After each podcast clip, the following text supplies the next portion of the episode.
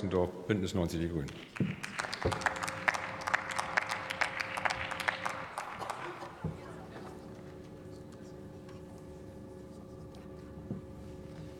Sehr geehrter Herr Präsident, liebe Kolleginnen, vielen Dank zunächst an die Union für Ihren Antrag als Debattenbeitrag zum leidigen Thema Überbau.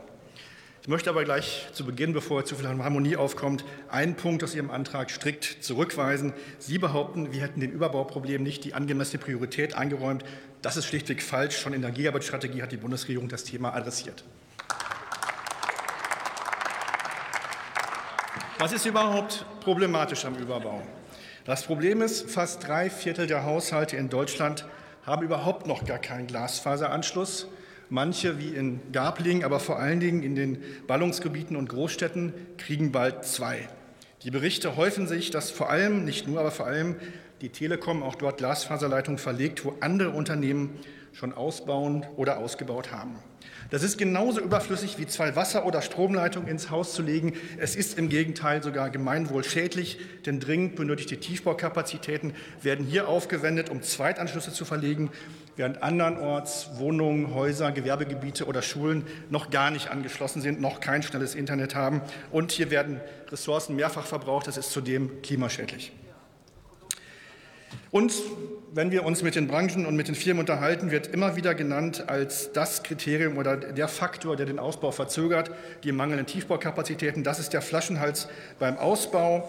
Und äh, das verzögert jetzt insbesondere den Ausbau in der Fläche und unterläuft die Ziele der Gigabyte-Strategie der Bundesregierung. Denn unser Ziel ist es ja gerade, die weißen Flecken, also die Gegenden, in denen noch kein schnelles Internet verfügbar ist, schnell auszubauen, um einheitliche Standards im ganzen Land herzustellen. Was passiert stattdessen? Gerade in den Städten werden die Straßen ein weiteres Mal aufgerissen zum Ärger der AnwohnerInnen, denn einen zusätzlichen Nutzen haben sie durch den neuen Glasfaser nicht. Doch damit nicht genug. In dem Maße, wie sich Berichte bezüglich Überbau haufen, hat das potenziell Auswirkungen auf die Investitionsbereitschaft der vor allem kleineren und regionalen Wettbewerbern. Überbau gefährdet die Umsätze und im Worst-Case-Szenario führt das dazu, dass manche Projekte zu risikoreich erscheinen und vielleicht ganz ausbleiben. Und das ist ein Riesenproblem und deswegen müssen wir dagegen vorgehen. Und wie können wir das machen? Was müssen wir tun? Die Union hat ja richtig festgestellt, erstmal, dass Überbau an sich erstmal nicht richtig und nicht hinreichend genau definiert ist. Es wäre ja gar kein Problem, wenn sich hier und da mal einzige Ausbaugebiete leicht am Rand überlappen. Das lässt sich netztopologisch auch gar nicht immer vermeiden. Aber das Problem ist eben, wenn es sich häuft über die Einzelfallberichte hinaus, wie etwa in Köln, dort hat die Telekom angekündigt, 100.000 Haushalte anzuschließen, in deren Häusern bereits Glasfaser liegt.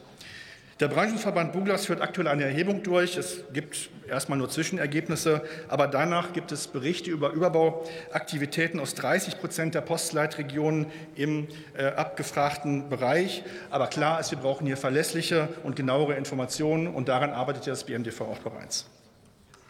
So, da uns diese Informationen aber fehlen, wechsle ich jetzt hier mal in den Konjunktiv. Im Falle signifikanter Überbauaktivitäten müssen wir alle möglichen Optionen in Betracht ziehen.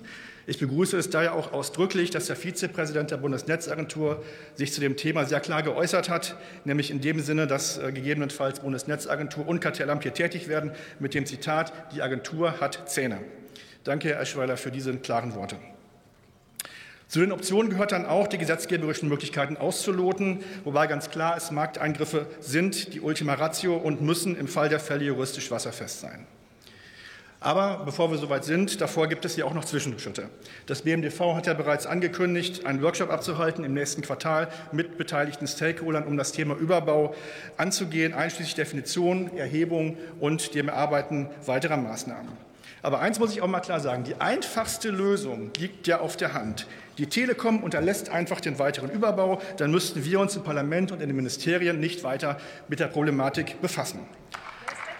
Und vor dem, genau, ähm, Frau Domscheit-Berg, da komme ich jetzt nämlich zu. Es ist ja immer noch so, dass der Bund mit über 30 Prozent den größten Anteil ähm, hält. Und da würde ich doch erwarten, das würde eigentlich jedes Unternehmen so machen, wenn große Anteilseigner deutlich Wünsche formuliert, dass man da auch drauf hört. Und deswegen bin ich auch so froh, dass wir ja heute über die Fraktionen hinweg uns hier einig sind und klar unseren Wunsch gegenüber der Telekom äußern. Aber was ich wahrnehme in der Öffentlichkeit ist, dass die Telekom eher versucht, wie der Schwanz mit dem Hund zu wedeln.